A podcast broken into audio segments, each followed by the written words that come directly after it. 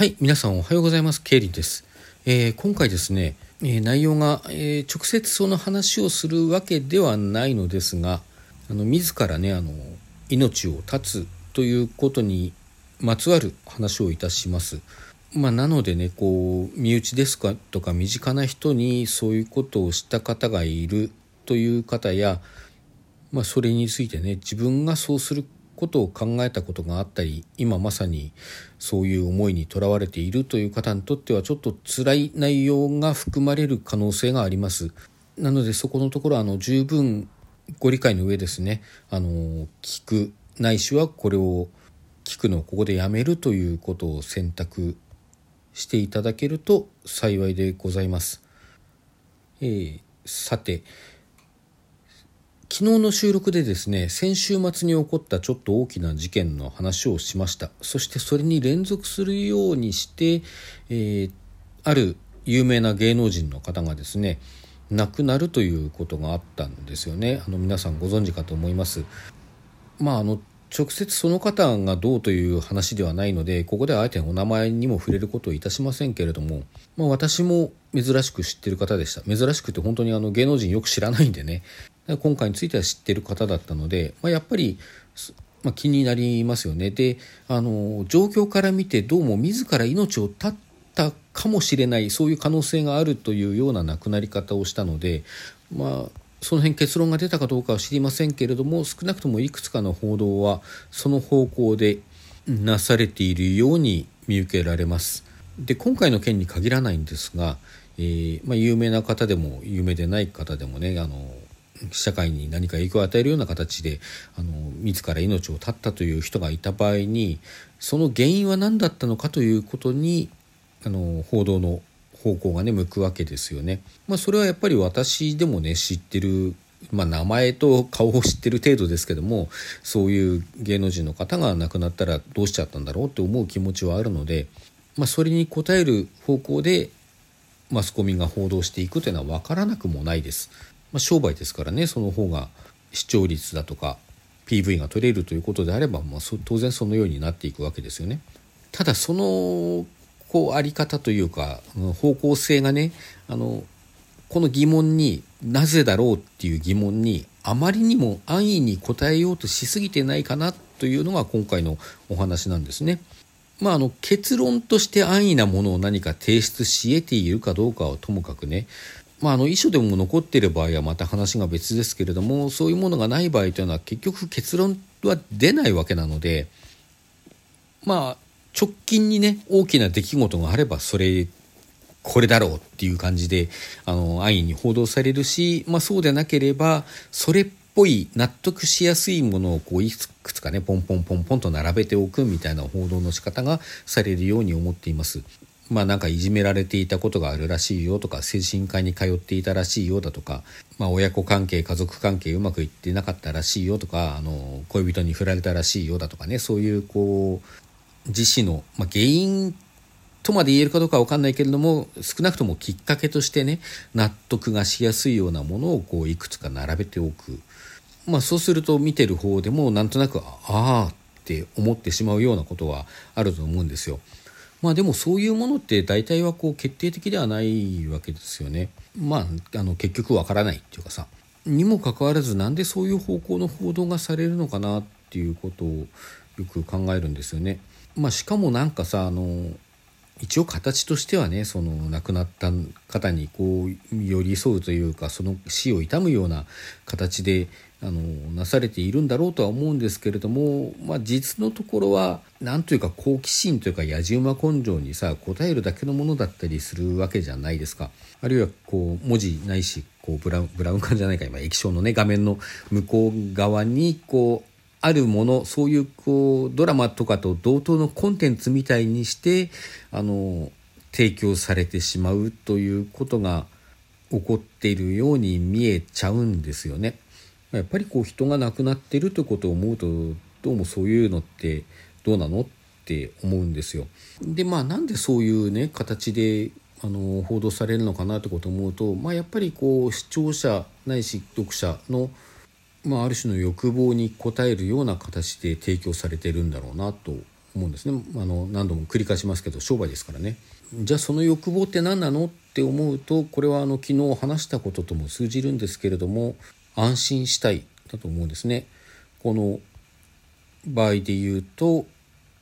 自ら死を選ぶというそのショッキングな選択そのようなこう出来事というのが自分とは関係のない世界自分の世界には入ってこない何か外側の出来事であるかのように感じていたいそういうことだと思うんですよね。まあこうよく言われることですけれども日本の文化の中には死を汚れと捉える文化があって、まあ、それというのは現代を生きる我々のね奥底にもまだまだ染みついている部分が大きいと思うので、まあ、そういう観点からもやっぱりその自死という現象を遠ざけておきたいあるいはその自ら死を選ぶなんていうねそのまあ背後にはきっと非常に辛いことがあったんだろうなと思うとそういう辛いことを自分の世界とは別のものとして納得したいまあ、とにかく自分とか自分の身の回りには起こらないこととして納得したいという気持ちなんじゃないかと思うんですよね。それはなんかこう危険だとか不快な出来事っていうものに満ち溢れた世界から自らをこう何て言うんでしょうね守るために囲い込んでいくそういう行動だと思うんです。まあ、自ら檻に入っていくっていうかねこの柵の向こうでは何か危ないことがあるけどもこの檻の中にいれば安心だっていうことですよね。まあ、でも檻の中に一人でいると寂しいのでこう同じ檻の中にね囲える人というのをこう仲間としてまあ俺たちこっち側みたいにしてねあの囲っていくわけですよね。つまりこう自ら死を選ぶっていうね自死という現象に対して何か理解したいかのようなその原因が知りたいという動機でねあのそれに向き合っているようでいながら実際にはその現象を本当にこう理解することを阻んで切り捨てている。それがこういう安易なあの原因のこう羅列提出、まあ、そういうことであろうと思うんですよ。そういうさなんかこう自分とは自分はしてない体験をしてるからあの自死を選んだんだねあよかったねこっち側にはそういうことは起こらないねっていうようなあの納得の仕方をしていると、まあ、そこには理解はないわけですよね。むしろこうどこにでも起こりうること自分にも起こりうることとしてその現象というかその感情だとかあの起こった出来事に真摯に向き合っていく、まあ、あるいは自分に起こりうるかどうかということとは別に自分と同じ世界の自分とつながっている世界の出来事としてそんなことがね起きちゃったことを捨てるのではなく切り捨てるのではなくて受け入れて真剣に考えるっていうことをしていかないと、まあ、そのことをあの本当に理解したとは言えないんじゃないかなと思うんですね。まあ、そんなことが可能であるかどうかはまた別としてですよ方向として切り捨てる方向に向かうのか理解しようとする方向に向かうのかという話ですよね。まあ、なんて言うんでしょう分からないことに対しては分からなさにちゃんと向き合うこともこの世界の真面目なまともな真面目な？まともな？まともな？まあなんかまっすぐなっていうかね、まあ、そういう理解の仕方であろうと私は思っているところがあって、まあ、分からないって言ってそこで終わるんじゃなくてその分からなさ分からなさから生じる不安だとか分かりたいという心の動き、まあ、そういうものをちゃんとこう受け止め続けるというか半端に捨ててしまわないということが世界とつながるっていうことなんじゃないかなみたいなことを考えるわけです。まあ、例えばさっき言ったようなですね檻の内側に俺たちとして同じものとして囲ってしまうようなそしてこうそれ以外をね俺たち以外として排除するような方向に向かっているとまあ一見こう檻のこっち側っていう同じ存在であるとね一度はこう思ってもあの結局他人ですから違うんですよね。どこかで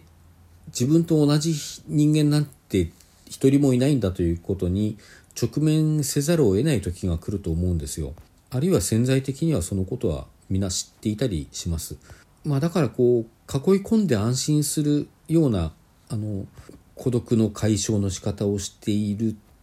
と実際にはその孤独が解消されないままであるっていうことが起こるんじゃないかなと思うんですね。まあ、孤独が解消されていないからこそあの始終自分とその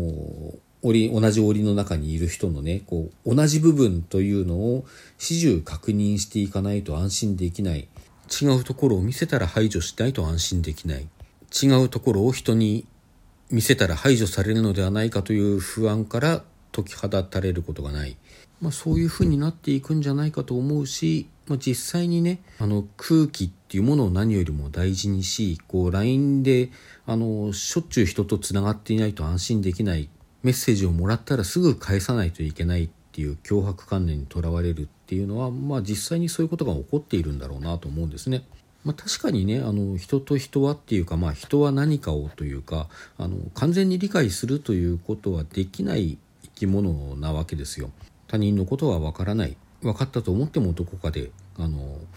それが否定されるっていうかね、まあ、裏切られるというかそういうことが起こる。だけどというか、まあ、だからこそ理解したと思ってしまうのではなく理解しようとし続けること理解できないからこそこう生じる理解し続けようとする心の動きあるいはその理解できないということによって自分の中に生じているさまざまな感情というものをちゃんとこう受け入れる受け止める、ま、そしてその理解できない理解し合えない孤独の中からそれでも相手に手を伸ばす伸ばされた手をつかもうとする。そしてそれらが誰にとってもまさに同じ一つの世界のねこの広い広大な世界の中の営みである。ということをちゃんと知っておくっていうことそれが言ってみればこう愛なんじゃないかなと私は思います。分かった安心ではなく分かろうとすることそれを諦めたくないですね。